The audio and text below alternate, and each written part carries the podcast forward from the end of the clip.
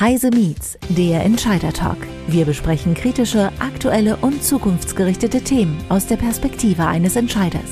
Heise Business Services begrüßt Persönlichkeiten aus Wirtschaft, Wissenschaft und Politik. Immer aktuell und nah am Geschehen. Hallo und herzlich willkommen, liebe Zuhörer und Zuhörerinnen, bei einer weiteren Folge von Heise Meets. Mein Name ist Sebastian Gerstl von den Heise Business Services und heute reden wir über das Thema Innovationsfindung und wie kann ich mein Unternehmen neu erfinden. Manche Unternehmen, gerade Traditionsunternehmen oder Unternehmen, die schon seit längerer Zeit in Familienhand sind, haben vielleicht das eine oder andere Mal schon mal mit der Situation zu kämpfen gehabt. Wie mache ich eigentlich mein Unternehmen fit für die Zukunft oder auch nur fit für die moderne Zeit, für ein aktuelles Wettbewerbsumfeld? Und wie komme ich dazu, neue Wege zu finden, neue Wege zu beschreiten, die mich voranbringen, die mir neuen Innovationsgeist in mein Unternehmen spülen. Um diesen Themenkomplex zu sprechen, habe ich heute einen besonderen Gast eingeladen, den ich äh, schon seit längerer Zeit auch kenne. Er führt selbst schon ein Unternehmen an, das seit 50 Jahren in diesem kleinen und mittelständischen Bereich unterwegs ist und stand selbst bereits vor der Herausforderung, wie er dieses Unternehmen neu erfindet oder neu auf Kurs bringen kann. Ich darf herzlich begrüßen Marco Schmidt von der Schweizer Schmidt Elektronik. Marco, herzlich willkommen hier bei uns bei Heise Meets. Ja, danke für die Einladung. Hallo Sebastian. Vielleicht mal so ganz kurz als einen schnellen Elevator-Pitch, so in einem kurzen 30, 40 Sekunden Ding. Wie würdest du dich und dein Unternehmen mal kurz beschreiben? Ja, ich bin ein Ingenieur und Unternehmer. Äh, ich bin verantwortlich für die Schmiedelektronik, wie man es vom Namen schon hört. Äh, wir haben Elektronik im Blut, machen das seit 50 Jahren, haben ein bisschen ungewöhnliches Geschäftsmodell. Wir entwickeln, produzieren Elektronik, haben aber auch eigene Produkte. Aber wo die Leute so richtig hochfahren, ist, wenn es um Energieeffizienz geht. Das zieht sich wie ein roter Faden durch unsere ganze Familiengeschichte. Und darum geht es auch in der heutigen Story. Mhm. Und du sagst es ja bereits, beziehungsweise wir haben ja bereits darüber gesprochen, Schmied Elektronik ist ein Familienunternehmen, das ja bereits auf ein oder zwei Generationen zurückgreift. Und du hast so eine, eine eine Wandlungsgeschichte sozusagen mit dem Unternehmen äh, durchgemacht, um es quasi äh, auf neue Beine zu stellen. Kannst du mal ein bisschen so schildern, was ist die Vergangenheit von deiner Firma und mit welcher Herausforderung warst du konfrontiert konkret? Ja gut, was jetzt kommt, man kann ja Veränderungen planen, oder? Man kann so eine Strategie aufstellen, wie will ich in fünf Jahren aufgestellt sein, was heute kommt oder was ich euch heute erzählen möchte. Das war völlig ungeplant. Da musst du wissen, wir waren bis 2015 so die ganz normale mittelständische Firma mit diesen äh, ja, mit diesem Geschäftsmodell, wo wir gut unterwegs waren. Wir verdienten gutes Geld. Aber im 2015, da, da kamen so Veränderungen. Also ich, äh, das war ein Jahr, als ich dieses Buch äh, in die Hände kriegte. Es hieß Silicon Valley, was aus dem äh, mächtigsten Tal der Welt auf uns zukommt, von Christoph Käse. Äh, war vom Axel Springer Verlag. Und der hat ein paar Monate im Silicon Valley verbracht und hat dann so ein Buch geschrieben über die Unterschiede vom Valley und zu Europa. Und das hat mich dann ziemlich aufgewühlt, muss ich sagen. Also man hat gesehen, wie mutig die waren, dieser Pioniergeist. Und ich habe mich dann gefragt, wie mutig sind wir eigentlich noch hier in Europa oder auch in der Schweiz. Wo hast du da die konkreten Unterschiede gesehen, die da so zwischen den etablierten Prozessen hier bei dir im Unternehmen oder bei uns in Europa waren und äh, wie es hier in dem Buch Silicon Valley beschrieben war? Es war der Mut, Neues äh, zu wagen. Äh, es war auch Scheitern anzunehmen. Also wenn du Unternehmer bist, dann machst du ja manchmal Dinge, die, die du nicht planst. Und ich habe einfach das Gefühl, dass wir in Europa so ein bisschen zu etabliert sind und eigentlich keine, ja, keine neuen Dinge mehr angehen. Und im Silicon Valley hat man halt gesehen, wie diese Firmen halt so präzise und schnell äh, Neues erschaffen. Aber das Silicon Valley war nicht das Einzige, was mich so inspiriert hat. Ich war in der gleichen Zeit häufig in China unterwegs, also geschäftlich, habe aber auch Freunde da gewonnen. Und ich habe da gesehen, wie diese Leute so fließend mit ihren Kunden umgehen. Und als ich jeweils zurück war in der Schweiz, hatte ich das Gefühl, wir fahren hier mit einer angezogenen Handbremse. Und das waren so diese zwei Bereiche. Ich habe so gesehen, dass so links und rechts auf der Welt die Post abgeht und hatte so die erste Vision damals. Ich habe mir überlegt, ja, wir haben unsere europäische Tugend. Klar, man kann ja nicht aus der Haut raus. Aber wie wäre es jetzt ein bisschen Silicon Valley Spirit zu verstehen, dass man kapiert, worum es da geht und, und das dann so anpasst, dass es für uns stimmt. Und so ein bisschen asiatischer Flow wäre halt auch nicht schlecht. So dieser Dreiklang, der kam damals im 2015, kam so auf in mir drin. Klingt nach einer sehr äh, interessanten multikulturellen Mischung. Asiatischer Flow plus amerikanischer Innovationspre äh, äh Innovationsgeist trifft auf mitteleuropäische, deutsch-schweizer Ingenieurskunst, Präzision und dergleichen. Aber das klingt jetzt nicht unbedingt nach einem Mix, der sich sehr das klingt nach einem recht volatilen Mix. Ich meine, das klingt ja so nach durchaus so Sachen, die so, wo es haken könnte und das auch, so auf, auch auf interne Widerstände und Widersprüche ja, absolut. Und es, es, ist ja auch nicht logisch. Es passt ja auch nicht zu uns. Eben wie, wir haben gesehen, wir, auch die Familienunternehmen, wir sind so etabliert, alles funktioniert. Also warum dann was ändern? Und genau das hat mich damals gestört, so diese, äh, diese Resistenz gegenüber äh, dem Wunsch nach Veränderung. Und Hand aufs Herz, damals im 2015 war ja alles noch in Ordnung, nicht? Im Vergleich zu heute. Ich meine, heute haben wir Wendepunkte, heute haben wir Umbrüche. Das war damals im 2015 noch, noch gar nicht existent. Und trotzdem sagst du, dass äh, die Veränderung, auch wenn du schon den Willen und den Wunsch hattest, dass da was verändert werden muss, dass die Veränderung eigentlich ungeplant passiert ist. Also was genau war, ist denn da passiert? Was war denn da der Stein des Anstoßes? Ja, das war, das war wirklich, wirklich ungeplant. Äh, ich kann mich gut erinnern, das war im November des gleichen Jahres, 2015. Ich war auf der Rückfahrt der Produktronika. Das ist so diese große Messe in München. Mhm. Äh, stellst du dir einen Rastplatz vor, Sonnenuntergang, und da kam eben dieser Telefonanruf eines Energieriesen. Der war aber angekündigt. Ich habe vorher im Hotel eine E-Mail gekriegt, du, wir wollen dich anrufen, es geht um ein interessantes Thema. Hast du Zeit? Und ja, ich hatte Zeit oder nahm mir die Zeit. Es war wirklich, es ging hier um ein Ökorennen. Äh, also ein Rennen, wo Rennfahrzeuge, wo nicht die schnellsten Rennfahrzeuge gewinnen, sondern die energieeffizientesten. Und jetzt halte ich fest, also die, die Rekordhalter schaffen die Strecke von London nach Rom und zurück mit nur einem Liter Treibstoff oder 10 Kilowattstunden elektrischer Arbeit. Okay, das ist, das ist eine Strecke von wie viel Kilometern? Äh, 3700 und ein paar zerquetschte. Mit einem Liter Treibstoff. einem Liter Treibstoff. Und ich meine, da wird man schon hellhörig, oder? Wenn du sowas hörst, ja, sie wollten natürlich, das Problem war, dass diese Veranstaltung noch relativ unbekannt war. Das ist so eine kleine Community und das wollten sie ändern. Und dazu wollten sie eigentlich ein Format schaffen, so ähnlich wie die Formel 1, also wo man zum Beispiel sieht live, äh, wie die Rangliste sich verändert und wo die Fahrzeuge sich bewegen. Ja, halt das Ganze so ein bisschen spannend machen und vielleicht sogar streamen, auf Fernsehen kriegen und so weiter.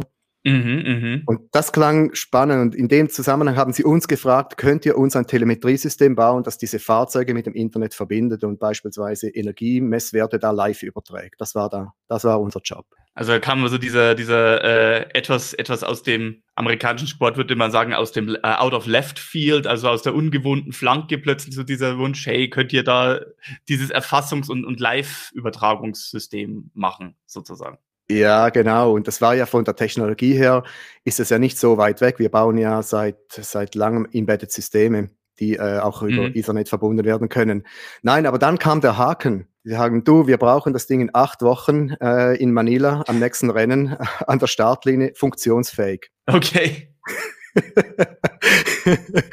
ich meine, ich bin ja Tempo gewohnt, aber wenn du dir überlegst, oder, das ist ein ganzes System, wo vielleicht 10, 20, 30 Fahrzeuge auf einer Rennstrecke sind, da live Daten übertragen und äh, in acht Wochen Klar, es handelt sich nur um ein MVP, also ein Minimum Viable Product, nicht ein ganz fertiges System, aber es sollte doch robust und funktionsfähig sein. Mhm. Und das war, muss ich sagen, die Neugier war natürlich sofort geweckt. Das ist ja klar. Ich meine, der Nerd in uns, der, der kann ja hier nur zustimmen. Aber ich meine, das, äh, überleg mal acht Wochen, das, das war ja eine Mission Impossible. Allein schon was irgendwie so Design aufsetzen, das Testen, die Funktionalität, die, Pro die Robustheit, Prüfung und dergleichen anbelangt, das ist ja dann schon eine sehr stramme Herausforderung. Vor allem, wenn es ein System ist, das so in dieser Form noch nicht existiert. Ja, das war genau. Und jetzt kommt man natürlich so der Ingenieur und Unternehmer in einem drin, so der Ingenieur, der möchte, ja, das ist äh, eine super Anwendung.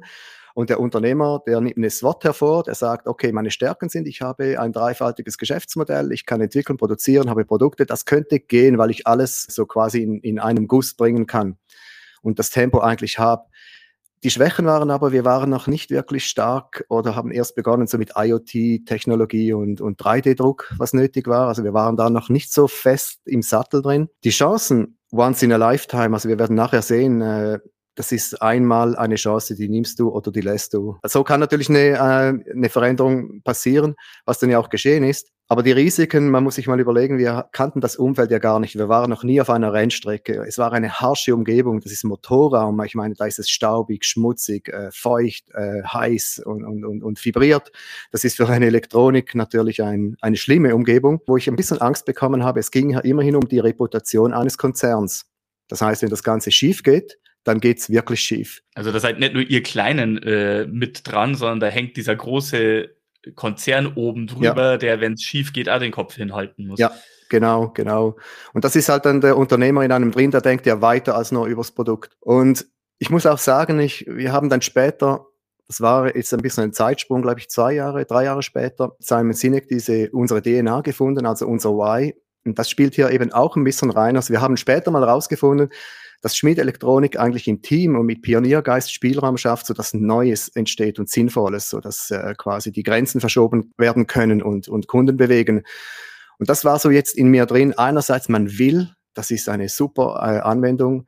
Und andererseits, wow, können wir es überhaupt? Und das muss der Kunde irgendwie gespürt haben, so diese, ja, diese Zweifel und eigentlich diese Faszination.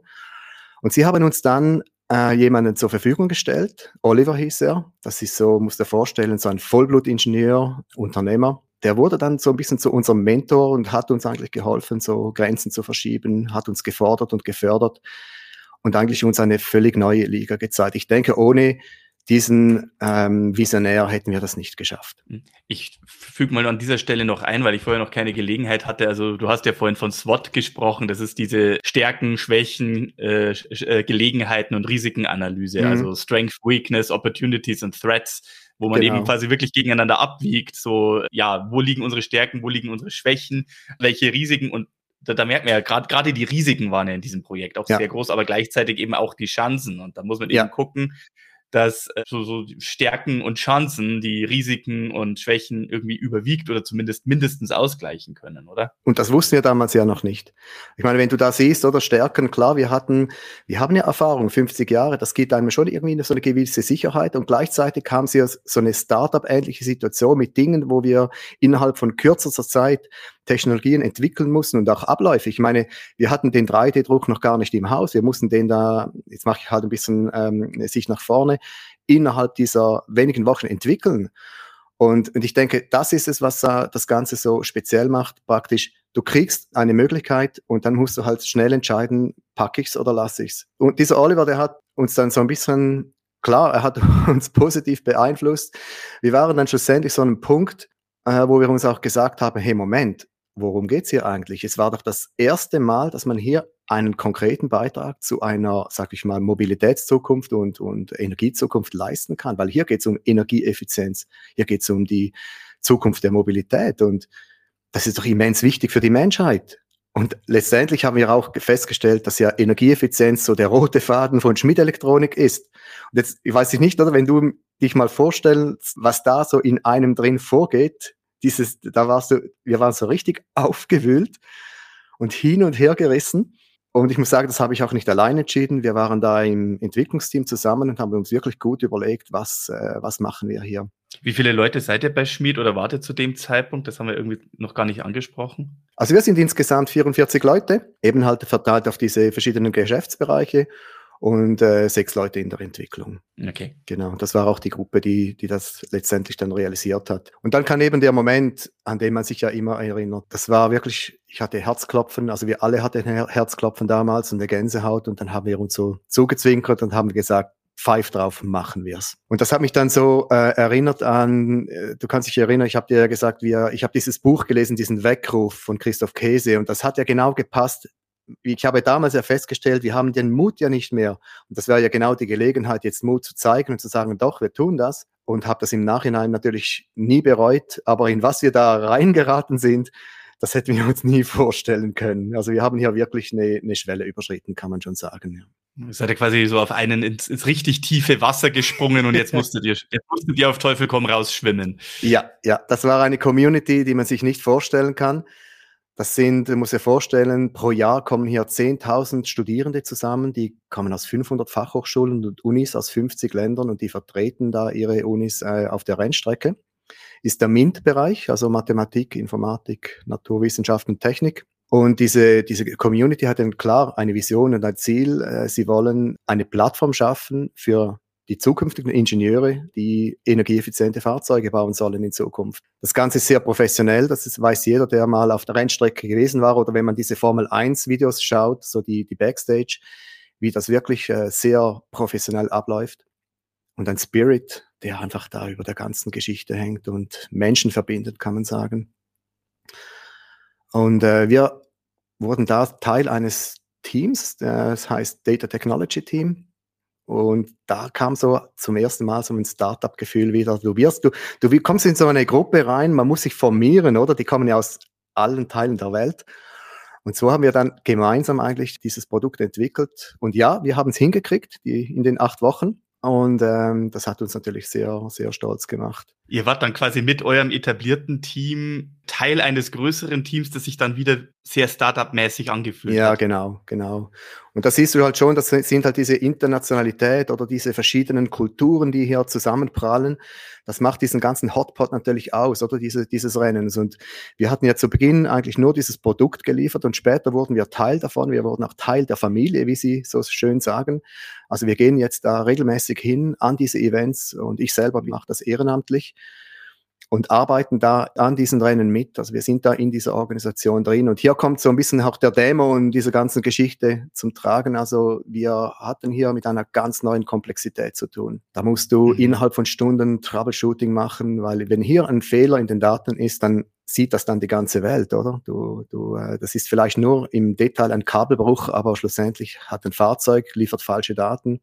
Und diese Achterbahn, diese Achterbahn der Gefühle und wo Erfolg und Misserfolg so nahe zusammen sind, das hat uns schon ziemlich aus der Reserve gelockt. Ja. Da hat dieser Rennstreckenalltag quasi komplett diesen Ingenieuralltag, der normalerweise bei euch herrscht, durcheinander geworfen. Ja, ja, genau. Das, äh, wir haben uns da wirklich verändert und auch ich selber habe mich verändert. Du musst vorstellen, ich bin ja Ingenieur, bin so aufgewachsen praktisch, wurde dann aber immer mehr zum Unternehmer, als ich natürlich da Teil der Firma Schmied Elektronik wurde, als ich sie übernommen habe.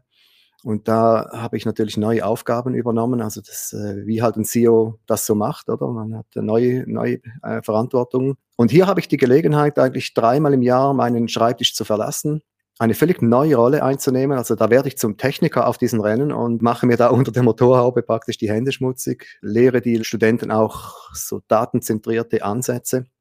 Man kommt so wirklich so wieder ins Operative rein. Das hat mir sehr gut getan, so dieser Rollenwechsel, einfach mal vom CEO wieder zum Techniker zu werden, mindestens für eine Woche. Was hat das mit dir als Geschäftsführer oder als Führungskraft gemacht? Ich meine, also, wenn man so das vorstellt, bisher eben als geschulter, gelernter Ingenieur im Familienunternehmen, im familiengeführten Unternehmen und jetzt quasi in dieses, wie du selber so sagst, in diese Community rein, in dieses Community-getriebene, dieses Startup-getriebene. Hat, was hat das mit deinem Stil gemacht und mit der Art und Weise, wie du jetzt ans Geschäft rangehst? Ja, ich habe wieder Verständnis eigentlich für die Leute gewonnen, äh, die halt täglich im Operativen drin sind und jeden Tag Probleme lösen. Das mache ich ja auch, aber halt auf einer ganz anderen Ebene. Oder ich arbeite beispielsweise mit Excel, mache da Budgets und, und äh, muss Ziele verfolgen und so weiter, Strategien entwickeln. Aber so habe ich eigentlich meinen Blickwinkel wieder ändern können aus der Sichtweise heraus, die ich ja früher mal hatte. Also man wird ja praktisch wieder zu einer ja, operativen Arbeitskraft. Und das hat mir natürlich so wieder ein Verständnis geschaffen, womit unsere Leute jeden Tag zu tun haben. Und da habe ich eigentlich auch mal festgestellt, unter uns gesagt, wie ja, wie weit eigentlich ein CEO mittlerweile vom operativen Tagesgeschäft entfernt ist. Der, der nimmt ja gar nicht mehr alles wahr, diese täglichen Probleme. Und das hat mir wirklich geholfen, hier zu sehen, wow, da sind ja Dinge am Laufen, von denen habe ich ja keine Ahnung. Und so konnte ich so praktisch eine Brücke schlagen von meiner Funktion als Unternehmer wieder zurück eigentlich zu, zu einem Ingenieur. Ja. Das heißt also, da hat jetzt dieser Feind äh, in dieser Geschichte, also diese öffentliche Wahrnehmung, dieser Druck, diese, diese Gefahr, dass schnell was schief laufen kann, im Endeffekt dazu geführt, dass man jetzt irgendwie besser, schneller, effizienter mit bestimmten Problematiken umgeht oder generell, ja. Und nicht nur mich, ist auch mein Leadership-Team. Wir sind zu fünf, die dahin gehen, das sind alle im Leadership-Team drin. Und äh, das hat dann schlussendlich auch dann zu Veränderungen geführt. Also das ist, äh, wir hatte da zwei Jahre haben wir das äh, so getan. Wir waren auf die, an diesen, an diesen Rennevents und irgendwann kam so ein Moment, wo wir gemerkt haben, hey, das sind ja zwei Welten, äh, wo wir uns drin befinden. Also die eine Welt ist diese, diese Rennstrecke, dieses, äh, dieser emotionsgeladene Schmelztiegel, wenn du so willst, so diese hohe mhm. Effizienz, diese Professionalität, dieses vibrierende Umfeld und so Technologie vom Feinsten, das war die eine Welt. Und dann kommst du wieder in die andere Welt zurück, wo du plötzlich mit einer neuen Brille deine Firma ganz anders wahrnimmst. Also du siehst Abläufe, die verstauben, du siehst eine Abteilungspyramide, wo Information, Kommunikationstools nicht mehr richtig funktionieren. Du siehst die Bürokratie mit ganz neuen hm, Blickwinkeln und die Silos. Und das hat dann zu Spannungen geführt. Also nicht nur bei mir, auch bei diesen, äh, beim Leadership-Team, äh, das da dabei war. Wir haben uns gedacht, warum tun wir uns das an? Zu Hause im Alltag, dieses, ähm, ja, aber wir waren ja halt, wir sind eine 50-jährige äh, eine Familien-KMU und, und, und da, da sind halt Strukturen da. Strukturen wachsen da natürlich. Ne? Uh, und das, wir waren, ich kann mich noch gut an den Gemütszustand erinnern. Wir waren damals richtig frustriert. Und ich denke, das ist vielleicht auch so ein Punkt, wenn so Emotionen ins Spiel kommen, wo man sagt, nein, das will ich nicht mehr. Ich denke, dann finden Veränderungen statt. Und das haben wir dann auch getan. Also wir, wir waren eigentlich immer in diesen zwei Welten und dann haben wir uns gesagt, warum lernen wir nicht aus der Rennstrecke? Äh, wir haben uns überlegt, auf der grünen Wiese zu beginnen, wie würden wir jetzt eine Firma aufbauen? Also wie damals, als wir in dieses ähm, Techno Technologieteam reinkamen, da der, auf der Rennstrecke, wie muss eine, die Firma der Zukunft ausschauen? Und wir haben dann wirklich heilige Kühe geschlachtet und alte Zöpfe abgeschnitten und auch die, die Führungshierarchie rigoros abgebaut. Und immer auf der Rennstrecke, wir haben die Rennstrecke praktisch wie als Lernquelle benutzt, auch als Versuchslabor. Wir haben äh, gewisse, sagen wir, Führungsstrukturen da ausprobiert, ob es funktioniert. Und dann wird zurückgebracht in den Geschäftsalltag. Und wir haben das auch als die Rennstrecke als Zeitmaschine verwendet. Das ist vielleicht interessant, das so zu hören, weil so eine, eine Rennsaison, die dauert acht Monate und das ist eigentlich vergleichbar mit einer Strategieperiode eine, eines KMU. Das, die Strategieperiode dauert ja drei bis fünf Jahre. Auf der Rennstrecke ist es ein Jahr.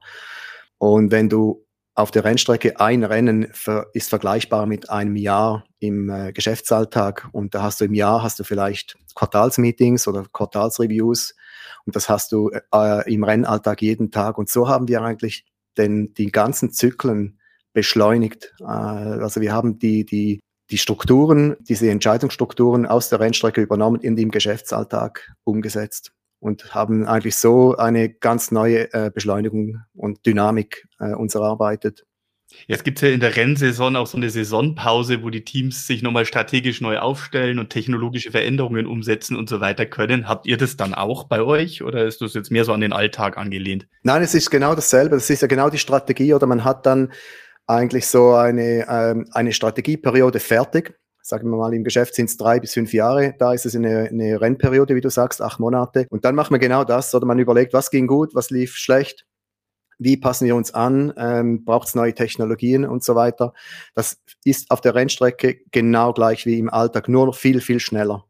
Weil in, im Rennalter. Und dann geht's in die nächste Saison. Ja, da kommt wieder die nächste Saison. Das ist ja nach dem Spiel ist vor dem Spiel. Das ist genau dasselbe. Und ich fand es noch spannend, so diese Tangente zwischen Rennen und Geschäftsalltag. Das war, denke ich, der Schlüssel, dass man das sieht, oder? Und wir haben dann damals wirklich ähm, auch uns tiefer mit der Organisationslehre beschäftigt. In diesem Sinne kam dann auch äh, der Conway ins Spiel. Das ist äh, super spannend. Das war jemand aus den 70er Jahren, der hat festgestellt, dass es einen, einen Spiegel gibt zwischen den Produkten, die eine Firma baut und wie sie organisiert ist und wie sie kommuniziert. Das äh, heißt, es gibt einen direkten Zusammenhang und das äh, haben, da haben wir uns überlegt, ja, warum kehren wir das nicht um? Warum überlege ich mir, welche Produkte will ich in Zukunft bauen und organisiere mich dann entsprechend? Bei uns waren es ganz klar Netzwerke. Wir wollten Netzwerke bauen, sprich IoT-Systeme, Messnetzwerke und so weiter. Dann äh, war sehr schnell klar, äh, dass man sich auch als Netzwerk aufbauen muss und sich organisieren muss.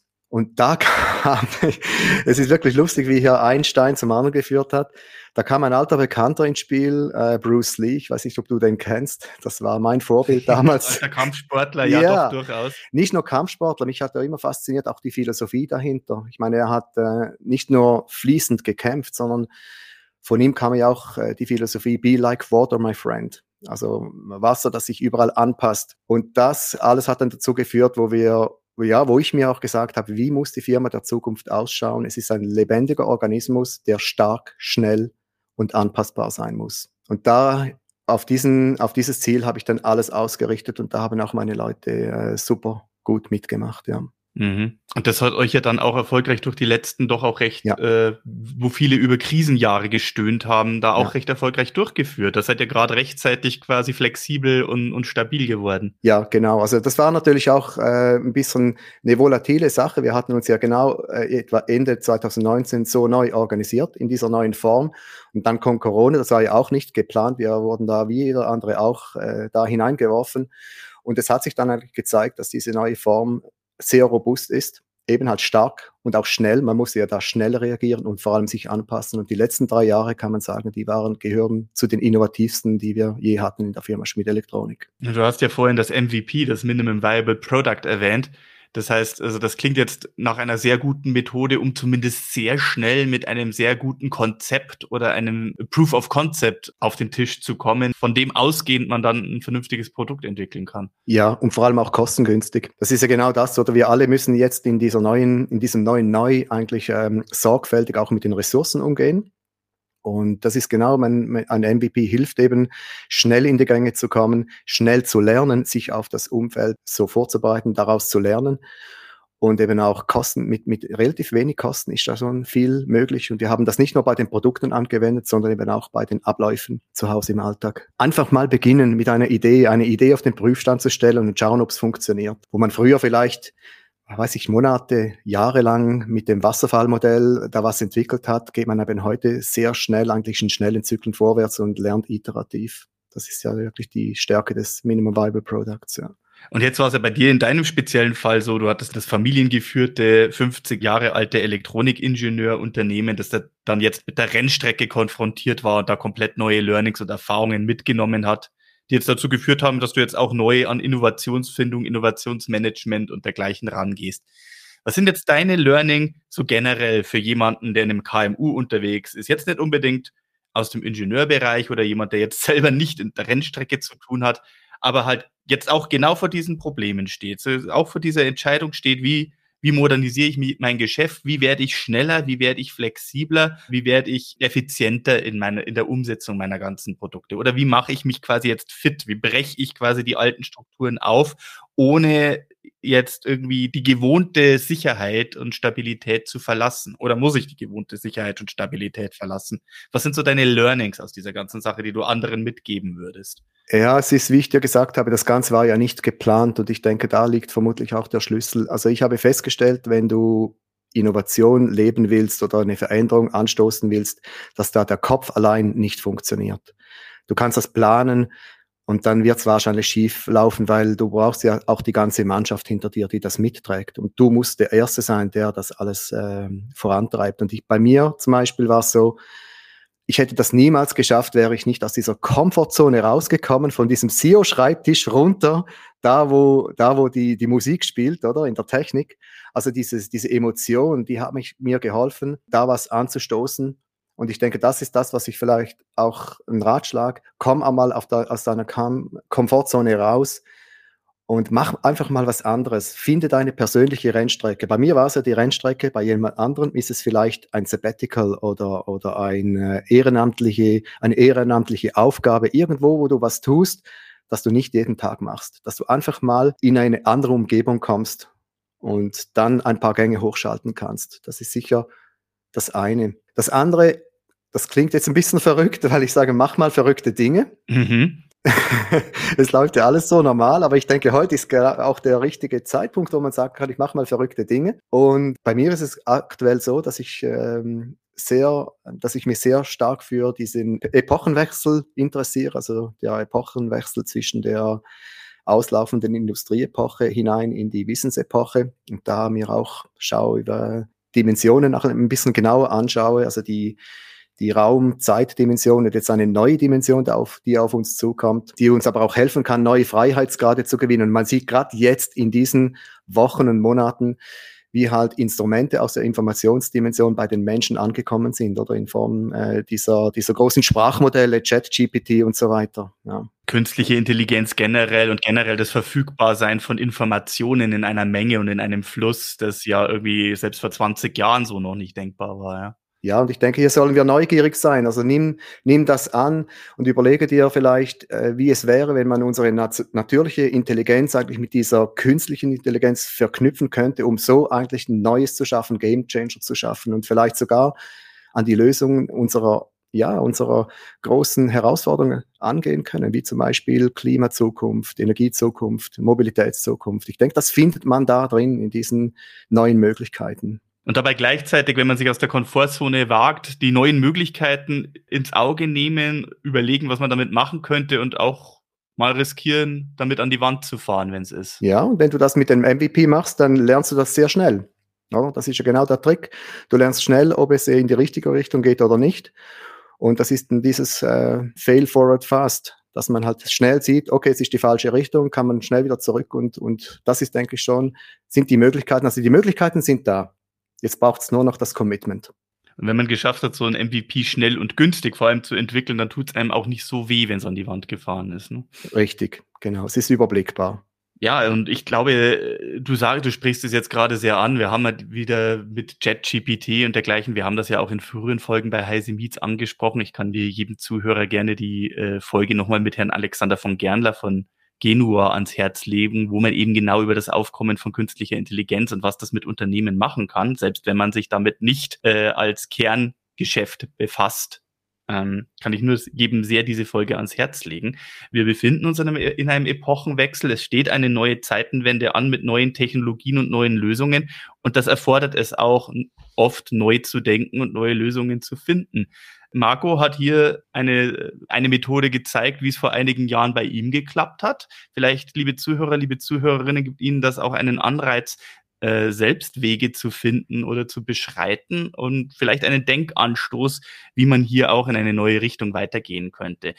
Müssen Sie nicht aus der Elektronik kommen dafür. Ich glaube, das ist allgemein auf so ein Unternehmen und vor allem auf eine Unternehmensstruktur anwendbar, nicht wahr, Marco? Ja, absolut. Ja, das ist äh, allgemeingültig. Ansonsten, du hast ja, das, wir haben ja gemeinsame Vergangenheit. Ich weiß, du hast gerade so zu, zu MVPs, dieser Entwicklung vom Minimum Viable Product zum Beispiel, ganz bewusst ein Open Source Papier geschrieben, das äh, zugänglich ist, das sich quasi jeder nehmen und als Blaupause nehmen könnte? Ja, das ist auf schmied-elektronik.ch zu finden und auch dieses neue Thema, äh, mit dem ich mich beschäftige, mit dieser, mit diesen neuen Dimensionen, mit dieser neuen ähm, Zeitenwende, wie du sagst, auch da gibt es in Kürze ein, ein, äh, ein White Paper, war übrigens auch, auch Teil der Keynote der ESE, des Embedded Software Engineering Congresses in Sindelfingen letzten Dezember das ist äh, in Open Source verfügbar, weil ich möchte hier wirklich Wissen teilen äh, mit, äh, mit, mit, mit Leuten, die in ähnlichen Richtungen denken oder die vielleicht sich vielleicht fragen, wie macht man das? Und du wirst dann schnell sehen, dass diese White Paper wirklich da, da ist Fleisch am Knochen. Also das ist nicht nur Theorie, sondern das sind alle praktischen Erfahrungen, die ich auch selber gemacht habe oder ich, unser Team, unsere Firma ist da drin und da kann man sich abkupfern, was dann für äh, seine spezielle Aufgabe äh, sinnvoll ist. Da bin ich ja echt gespannt, was da nochmal drin steht und was uns das äh, für den Weg für 2023 und darüber hinaus noch alles so mitgeben kann. Dann vielen lieben Dank, Marco, dass du so aus dem Nähkästchen geplaudert hast. Äh, war eine, ich finde, es ist eine sehr spannende und vor allem auch unerwartete Geschichte in vielen Bereichen. Ich hoffe, liebe Zuhörer und liebe Zuhörerinnen, Sie fühlen sich dadurch jetzt auch inspiriert und finden Mittel und Wege, wie Sie das vielleicht bei Ihnen auch anwenden können. Und Sie haben auch jetzt, wir haben jetzt auch hier ein paar Informationspunkte genannt. Wie gesagt, Marco hat da seine White Paper, die er gerne offen zur Verfügung stellt. Ich hoffe, Sie haben sehr viel Wissenswertes und sehr viel Interessantes aus dieser Folge mitgenommen. Wir werden da sicher in der einen oder anderen Form über das Thema Wissens- und Innovationsfindung hier bei Heise Meets reden, weil das ist auch etwas, das Unternehmen, glaube ich, dauerhaft und permanent beschäftigt, gerade jetzt in dieser neuen Wissensepoche, wie es Marco so schön bezeichnet hat. Vielen herzlichen Dank fürs Zuhören und nochmal vielen herzlichen Dank an dich, Marco, dass du hier bei uns warst heute. Gerne, hat Spaß gemacht, ja. Tschüss, Sebastian. Das war Heise Meets, der Entscheider-Talk. Sie wollen mehr erfahren? Dann besuchen Sie uns auf heise-meets.de. Wir freuen uns auf Sie.